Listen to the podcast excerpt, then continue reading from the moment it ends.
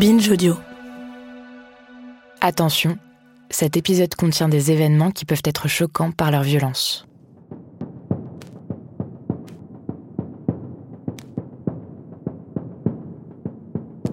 On est des, des- des personnes d'autrefois. hein.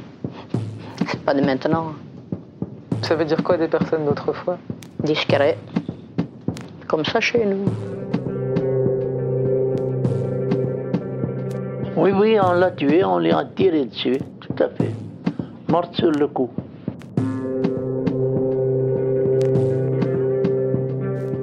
Et elle a été tuée par la- par l'armée française.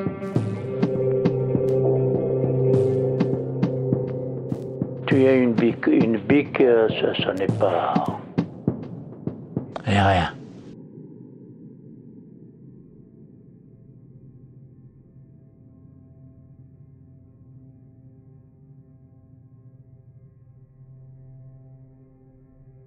Suis dans l'après, sans mon père, avec ce bout d'interview qui doit me rapprocher de Safia. Cet échange, je l'ai réécouté un an plus tard, le temps de guérir un peu. En croisant les noms du village de mon père, Jenan, et Saint-Auban, là où mon père s'est arrêté en France, dans les Alpes-Maritimes, je découvre l'existence d'un livre écrit par un certain Ali Meki, un travailleur social et un chercheur sur l'immigration kabyle. Il y parle d'un massacre qui aurait eu lieu à Jenan en 1956, l'année où Safia serait morte, selon mon père. Mon sang se glace quand dans un paragraphe, je lis ces mots parlant d'un vieux kabyle immigré qui s'est confié à Meki. Les militaires m'ont sorti dehors en me poussant très fort. Ils ont aligné les hommes et j'entendis cette phrase que je garderai toujours en mémoire. Les femmes qui nous plaisent, on les baise. Les hommes qui nous plaisent pas, on les tue.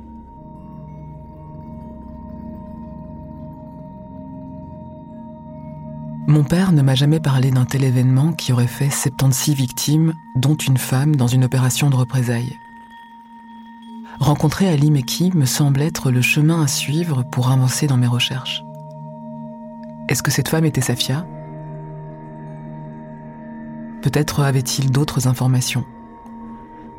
Je fais le trajet inverse de celui de mon père, en train vers le sud de la France pour rencontrer Ali, à Toulon.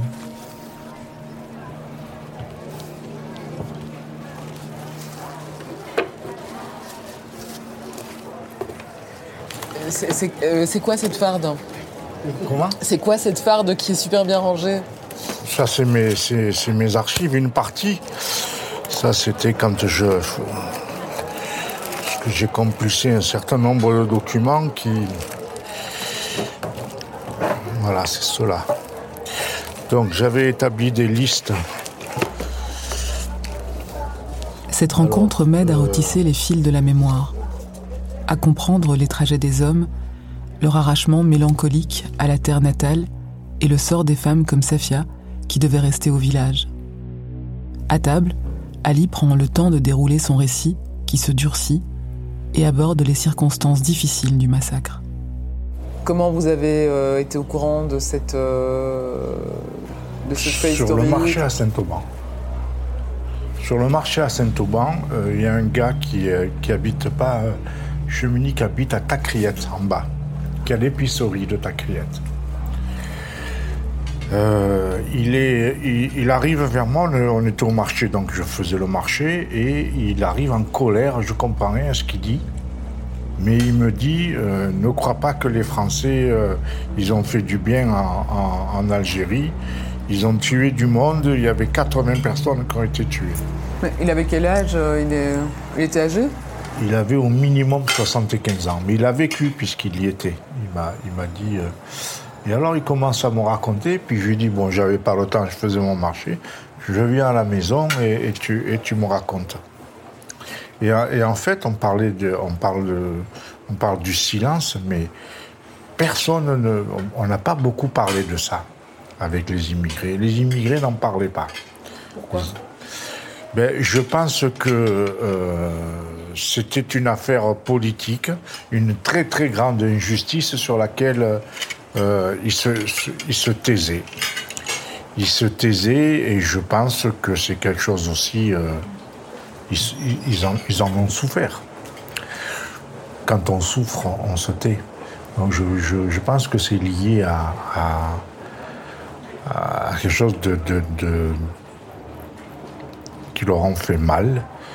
Euh, perdre un frère, perdre les parents, euh, on, on, le tait, on le tait par pudeur, par peur, par euh, euh voilà. Et puis euh, le silence, il y a plusieurs, aspects hein, sur le, le silence. comme sur la guerre d'Algérie, comme je pense qu'il y a la souffrance dont on ne parle pas. Je pense que pour parler, il faut des oreilles. Il faut que quelqu'un écoute à qui ils vont parler. À qui ils vont parler. C'est euh... super important là ce que tu dis. Le, le, le fait qu'il faut des oreilles. Ouais. Il faut des oreilles qui entendent, oui. qui écoutent. Euh, et ça, euh, et ça c'est plus une construction. Quoi. Il, faut la, il faut les trouver, ces oreilles-là. On prend rendez-vous et il m'explique qu'il y a eu 80 morts dans son village et qu'il il en est troublé parce qu'ils euh, euh, ont tué son collègue devant, sous ses yeux, parce qu'il il, il ouvrait sa gueule. Et euh, de, de Tacriette, tu vois où c'est Tacriette C'est au niveau de la, de la, la, la route nationale qui va à Bougie. Donc c'est là. Ils sont remontés jusqu'au dernier village ou ce que là, je crois, je sais pas. D'ailleurs, euh, moi j'ai appelé ça le, le, le massacre de Djenan, mais c'est le massacre de ce, du nom de ce village qui est le, le plus élevé. C'est Aïtsoula. Voilà, c'est voilà, Aïtsoula. Pourquoi tu l'as appelé le massacre de Djenan alors? Parce que euh, ceux qui m'ont raconté le plus, euh, ce sont des gens de Djenan. Parce qu'ils se sont arrêtés à l'école de, à, à Djenan et ils, ils ont tué euh, pas mal de, de, de gens. À Djenan À Djenan. Mais tout en montant, il y, y, a eu des, des meurtres. Et j'ai enquêté à la suite de ça à Saint-Oman, auprès des plus âgés, et, et, et, tout le monde a eu un cousin, un frère euh, qui, a, qui, est tombé sous les balles de, de, de l'armée. Et ils, ils, ont tué. Puis les témoignages qu'il y avait, euh, c'était euh, arbitraire. Quoi, hein. C'est euh, ce, il y a eu des viols aussi. alors moi j'ai ce témoignage de, de ce gars qui a entendu qui a entendu celui, celui dont la gueule ne me revient pas, je le tue, euh, ou je, le, je lui prends sa femme, je la nique. Il, me dit ça, mais comme ça. Hein.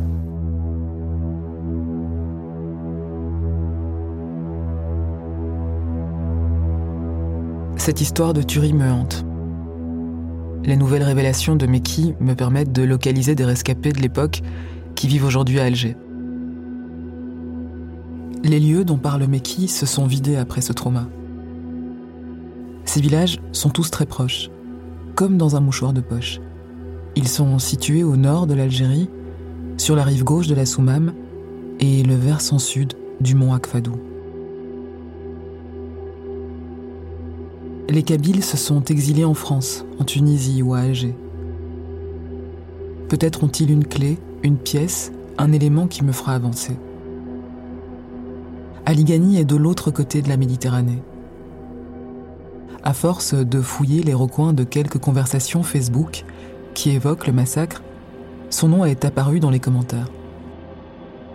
Aligani a perdu son âme d'enfant ce 23 mai 1956. Il avait 8 ans. Sa mémoire est marquée à jamais au fer rouge. Ses propos convergent avec ceux de Meki. Cette année-là, écrit-il, je me souviens très bien de cette pénible journée. Cela a commencé vers 4 heures du matin.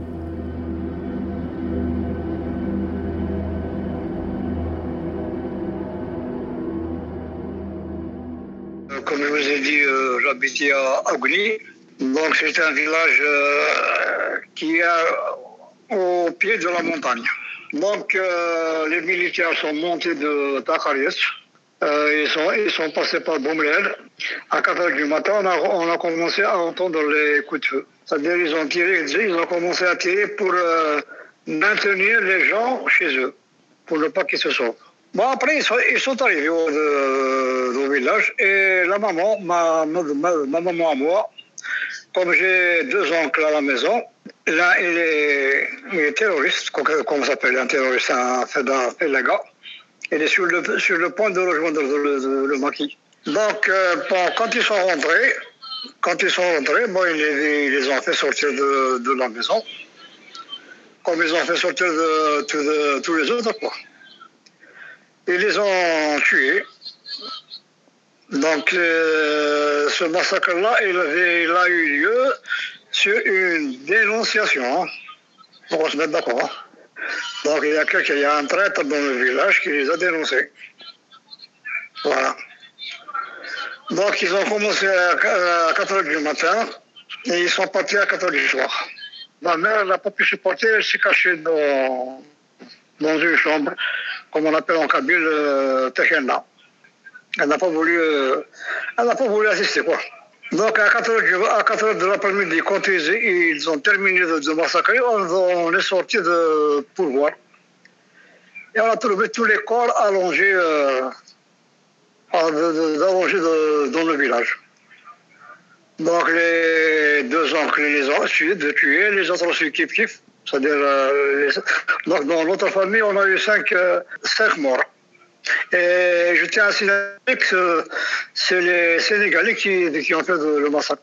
C'est la première fois qu'on voyait des hommes noirs. Il y avait un vieux aussi, ils l'ont tué avec une grenade. Et le sang, son, son gicler. Il était dans le mur jusqu'à l'indépendance. Ils les ont enterrés le jour même.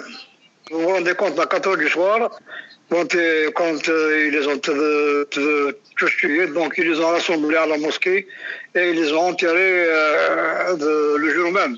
Ils les ont enterrés avec leurs vêtements, avec euh, voilà. C'était une liste, il y avait une liste euh, de gens à, à, tuer. Il y a aussi des règlements de compte, hein, parce que bon, c'est de la jalousie. Hmm. Je vous ai dit, ils ont tué des gens qui n'ont même pas pris des armes. C'est des simples civils. Hein. J'ai deux, j'ai deux oncles. Ah, bon, ils ont le même prénom, Gani Amar, les deux. Alors, qu'est-ce qu'ils ont fait, euh, les soldats? Ils, ils, ont euh, téléphoné à leur supérieur pour euh, qu'ils leur disent qui, euh, qui c'est qu'ils vont tuer. Est-ce qu'ils vont tuer le vieux ou le jeune? On leur a dit de tuer le, le, le jeune. Et le, vieux, il a vécu jusqu'en 1994. Et le beau-père de ma qui est assis d'un côté de moi, il, s'est sauvé avant. Ils ont tué ses trois frères et son neveu. Je pense que les responsables, les officiers, c'est des Européens. C'est des Français, quoi.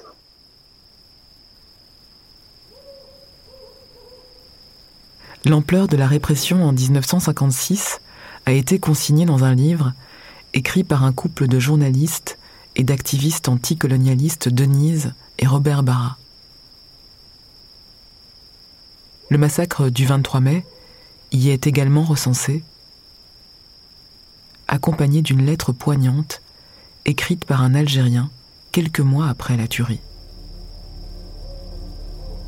Maintenant, je vais te parler du massacre qui a le plus endeuillé notre région. Les militaires avaient encerclé un beau matin trois villages très voisins ils avaient ce jour-là pour mission de tuer sans discernement.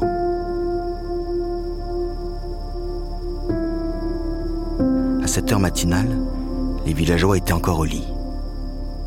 Les soldats s'en chargèrent alors d'une sinistre façon. On frappe à la porte et celui qui ouvre reçoit une balle explosive en plein front. Sinon, on défonce la porte et il la reçoit dans le lit. Nous combattons en Algérie une rébellion qui dure. La France poursuit courageusement l'effort nécessaire pour la vaincre. Les plus endurcis par ces spectacles macabres en furent effrayés. Ils pataugeaient dans d'interminables mares de sang. Ils sentaient leur force les abandonner. Leurs genoux fléchirent sous leur poids. Ils étaient blêmes et demeurèrent un long moment muets, indécis, incapables de faire quoi que ce soit. Les yeux hagards, ils regardèrent les corps étendus, ça et là, les crânes littéralement déchiquetés.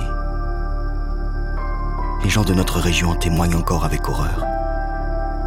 Quelques-uns sont demeurés longtemps obsédés par cette tuerie.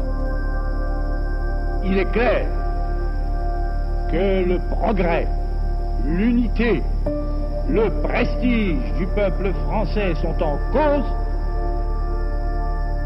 Je ne voudrais tout de même pas terminer ce récit sans te signaler deux faits survenus au cours de ce massacre, qui dépassent les bandes de la sauvagerie pour des hommes civilisés. Une victime d'une famille fort honorable avait été mutilée avant de recevoir comme tous les autres sa balle explosive sur le front. On lui coupa la main droite sous prétexte que c'est cette même main qui a distribué un jour de la viande au Félaga. Écrasement total des rebelles. Je vais te rapporter un dialogue poignant et tragique par son dénouement. Un vieillard, voyant son fils unique placé contre le mur, demanda au militaire Tu vas le tuer? Oui, répondit-il cyniquement. Alors tue-moi avec lui. Mais tu es vieux Aucune importance. Tu tues mon fils, mon soutien. Je veux mourir aussi. Je te dis que tu es trop vieux. Et moi, je te dis que je veux mourir avec mon fils. Alors mets-toi là, contre le mur. Sans hésiter, le vieux ôta son burnous et alla se placer à côté de son fils. Sans aucune pitié, sans aucun frémissement de cœur, sans remords même, le militaire les abattit froidement d'une rafale de mitraillettes. Les deux hommes tombèrent. Ils sont morts. Tout peut l'être, et je le crois, en faveur de la France. Quand les Algériens pourront exprimer leur volonté en toute liberté, dignité et sécurité. Un vieillard fut abattu au seuil de la porte de sa chambre, sa carte d'ancien combattant et une décoration entre les mains. Il s'agit d'un sergent-chef en retraite qui a passé 20 années de sa vie dans les rangs de l'armée française. De plus, il a été blessé durant la guerre de 14.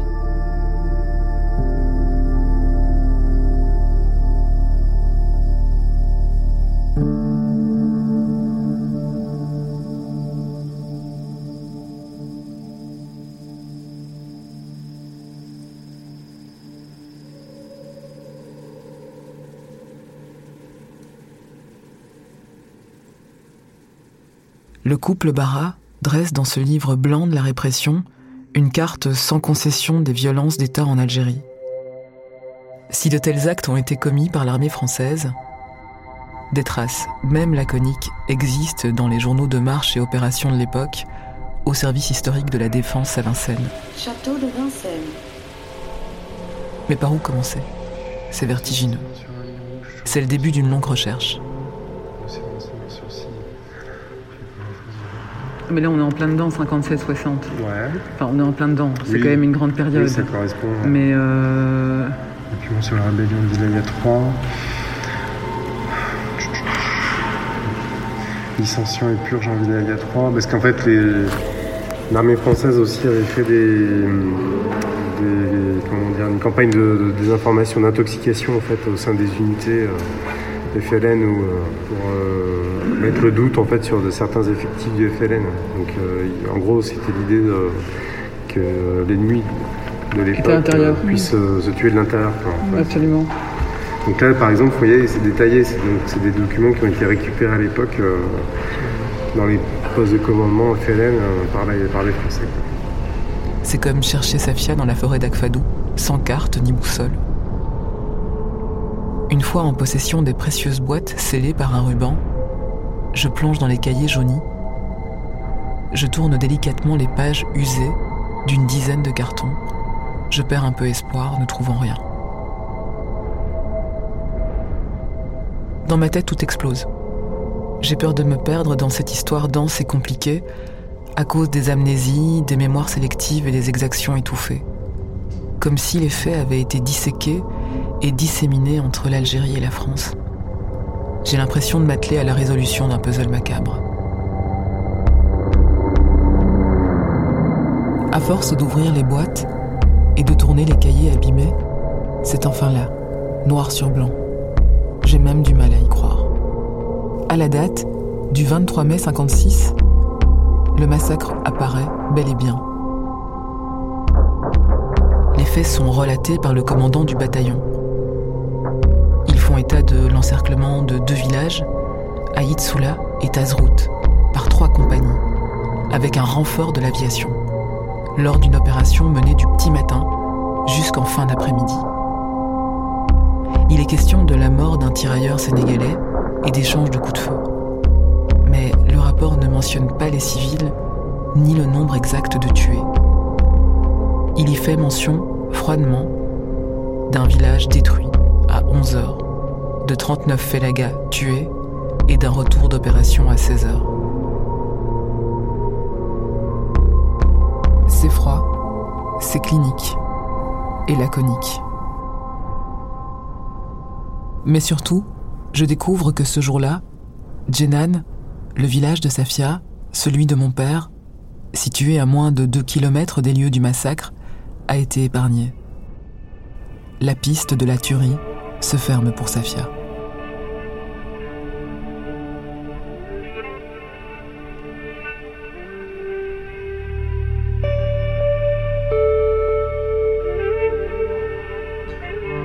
Sur les traces de ma tante et je découvre un charnier. En réalité, je découvre des charniers. Des massacres. Des villages détruits, rasés, incendiés. Il y en a eu beaucoup durant la guerre. Pour moi, cette recherche devient abyssale. Je découvre à quel point la férocité et la sauvagerie de la répression ont amnésié les mémoires familiales et collectives. Il y a eu un, un, un défoulement euh, il y a de l'incompréhension par rapport à, à, cette violence. Pourquoi tirer dans la tête des gens? Sonia Yassa, photographe, qui enquête elle aussi sur le massacre d'Aïtsula. Tu vois, c'est tout ça, c'est toutes ces questions en fait. Si tu veux, c'est cette violence euh, qui qui interpelle. Tu vois, je pense que c'est ça le plus euh, le plus frappant en fait. C'est de la violence illégale. En fait, ce qui se passe, c'est que quand euh, c'est que les gens n'ont pas pris au sérieux quand euh, quand les gens quand soldats sont montés, ils se sont juste dit bon, ils viennent pour fouiller les maisons. Ils n'ont pas pris au sérieux quand euh, quand les militaires sont montés, ils auraient jamais pensé qu'il y aurait eu un ratissage. Ça, ça, revient dans, dans, tous les témoignages. Bah, les garçons, ils leur ont dit Khalifa par exemple, le cousin de mon père ma tante, hein, à son âme, euh, elle a dit non, mais c'est bon, on va juste faire semblant qu'il est malade. Et je vais lui mettre un, un truc, soi-disant, comme, comme quoi euh, je vais leur raconter que euh, il est mal à la tête et qu'on lui a mis du henné, chose comme ça. Donc il était allongé, il faisait semblant d'être malade et il avait sur la tête un, espèce de foulard avec euh, euh, du henné.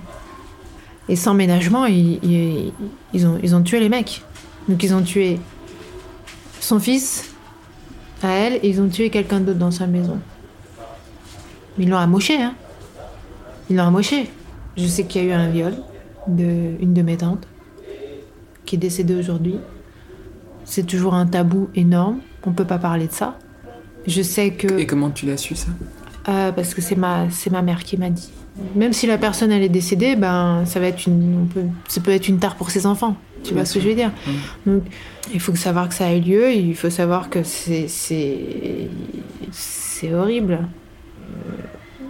À Itsula, il y, a, il y, a, une femme qui a témoigné, qui m'a dit bon, sa, sa, sa, sa belle-sœur, une de ses belles-sœurs a été violée aussi, et qu'à la suite de, de, ce viol, elle est restée prostrée dans la maison pendant je sais pas combien de jours, et que euh, elle était tellement stressée qu'elle avait de, de, des boutons de fièvre partout, tu vois, elle était vraiment mal en point, tu vois. Quand même s'imaginer qu'il y a des femmes qui qui ont trouvé la force de vivre avec ça. Donc pour tout ça, c'est finalement logique que les gens aient gardé le silence. Ça fait sens c'est pas pour se protéger eux, c'est pour protéger les autres. Tu vois Leur clan, leur famille, euh, pas, pour pas se. Parce qu'il y a forcément des hommes qui savent qu'il y a des femmes qui ont été violées. forcément des hommes qui, le savent. Dans le village, il y a forcément quelqu'un qui savait que, bon, il faut pas en parler, il faut pas que ça s'ébruite, et c'est comme ça que l'histoire a été oubliée. C'est la meilleure façon de, de faire en sorte que ça s'oublie, c'est surtout de ne pas en parler, et surtout pas à ses descendants, tu vois. Ça a commencé par des gifles, des coups de poing, et puis des grossièretés avec tous les noms d'oiseaux. Louisette, Iggy Laris, interviewée dans l'émission Envoyé spécial en 2001. Et puis après, monsieur a débordé. Il a. Il a. Il, il commettait l'innommable. Le viol, c'est tout. D'une façon très, très violente. C'est tout. C'est beaucoup. Et c'est pour cela que je ne pardonnerai pas qu'il puisse humilier à ce point. C'est de l'humiliation, hein, c'est pire ça. Vous savez, à, la limite, j'aurais préféré des tortures. euh, Enfin, j'aurais préféré la gigène, j'aurais préféré les bidoirs, j'aurais préféré, je sais pas, les coups, les insultes, les injures, les crachats. Euh, Et puis les mots grossiers, là, je m'attendais à tout cela, mais pas au viol.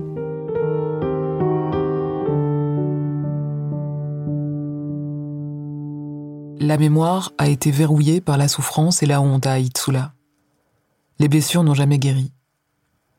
La mélancolie, qu'on peut encore percevoir dans le regard des anciens et des anciennes, prend une autre dimension.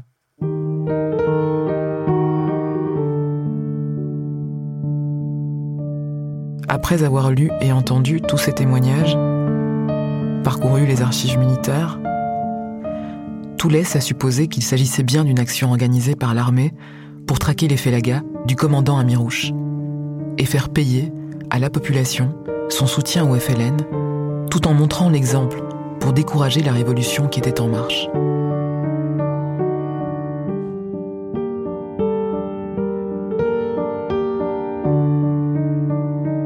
Fallait détruire moralement ce peuple colonisé qui rêvait de dignité et de liberté, l'anéantir psychologiquement en l'humiliant. Je dois tourner la page du massacre d'Aïtsula pour découvrir ce qui est vraiment arrivé à Safia, perdu quelque part dans les débris de l'histoire. Ce qui est sûr, c'est qu'elle n'était pas dans les victimes du 23 mai 1956.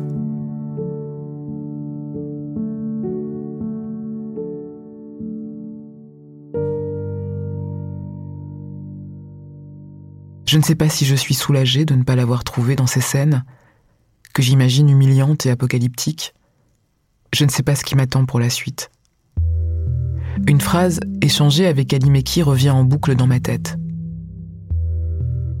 Pour parler, il faut des oreilles. Il faut que quelqu'un euh, écoute. Écoute. Écoute. Il faut que quelqu'un euh, écoute. Je me suis repassé l'interview de mon père qui me parle du fils de Safia, Mustapha, qui serait encore en vie et qui habiterait à Paris. J'ai actionné le téléphone kabyle entre Alger, Paris et Bruxelles. Mon cousin que je n'ai jamais rencontré vit en réalité à 300 km de chez moi. Direction Romainville, pour me rapprocher de Safia.